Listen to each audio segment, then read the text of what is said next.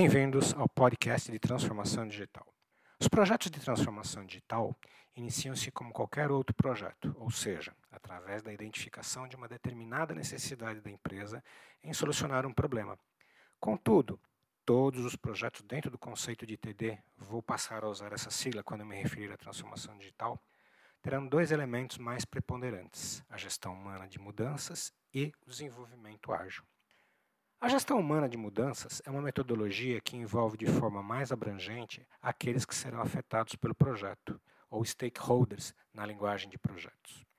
Nessa metodologia, as correlações do projeto com os impactados são exploradas de forma intensa e poderão acabar revelando a necessidade de incluir stakeholders pouco usuais para o projeto, em relação aos métodos clássicos. A gestão de recursos humanos, por exemplo, sempre estará envolvida, independentemente do tipo de projeto. Fornecedores e clientes externos podem ser considerados stakeholders e terem assento nas reuniões de projetos. E talvez o mais polêmico dos temas, de acordo com as condições, até concorrentes podem tornar-se stakeholders, e ainda assim mantendo-se as regras de livre concorrência. Outro ponto importante da gestão humana de mudanças é o tipo de plano de comunicação que é desenvolvido. Como o grupo de recursos humanos está sempre envolvido nos projetos, as comunicações são criadas de forma estratificada para alcançar corretamente todos os stakeholders e os não stakeholders, e com informações relevantes para esses.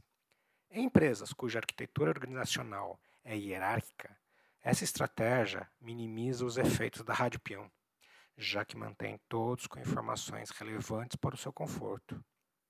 Já em empresas com arquiteturas mais contemporâneas, como funcional, adocráticas, colaborativa ou outra designação que você já tem ouvido, a gestão humana de mudanças ajuda no fortalecimento das relações entre esses profissionais, ou, se preferir a nomenclatura contemporânea, do bioma interno da empresa. Projetos sigilosos são também sujeitos à gestão humana de mudanças, mas claro que através de metodologias específicas para tanto, mas com igual respeito aos stakeholders. Teremos episódios específicos sobre gestão humana de mudanças. Assim, gestão humana de mudanças também é aplicável a metodologias clássicas de gestão de projeto, como as do PMI ou IPMA. Muitos profissionais, ao ouvirem falar de métodos ágeis, lembram-se de métodos como Design Thinking, Scrum e etc. Eu, na realidade, quero me referir ao Manifesto Ágil de Projetos. Um projeto de TD deve seguir os conceitos ágeis, independentemente das ferramentas ou metodologias utilizadas. O Manifesto Ágil foi celebrado por apenas 17 pessoas em 2001 e tinha originalmente o seu foco no desenvolvimento de aplicações de software, mas devido à sua relevância e coerência, tornou-se uma referência para muitos profissionais que buscam uma maneira simplificada de gerenciar os percalços que surgem ao longo de um projeto.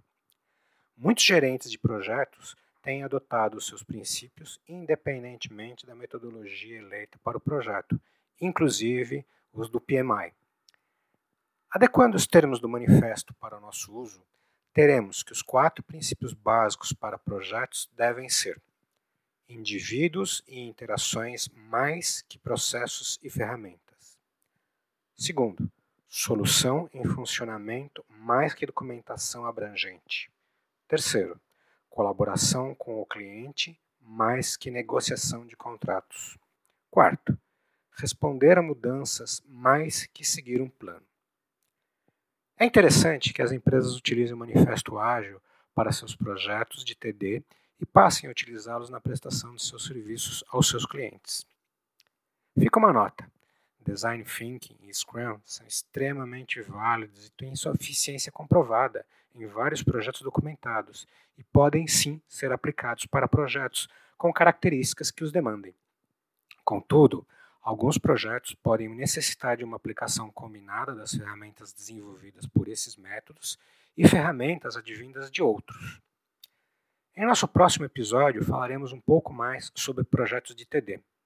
Será muito bom entender o que vocês pensam sobre esse tema ou ainda suas dúvidas. Por favor, deixem seus comentários ou questões aqui em nosso podcast ou em nosso Twitter. Teremos o maior prazer em responder e argumentar sobre qualquer ponto levantado. Muito obrigado e até o nosso próximo episódio.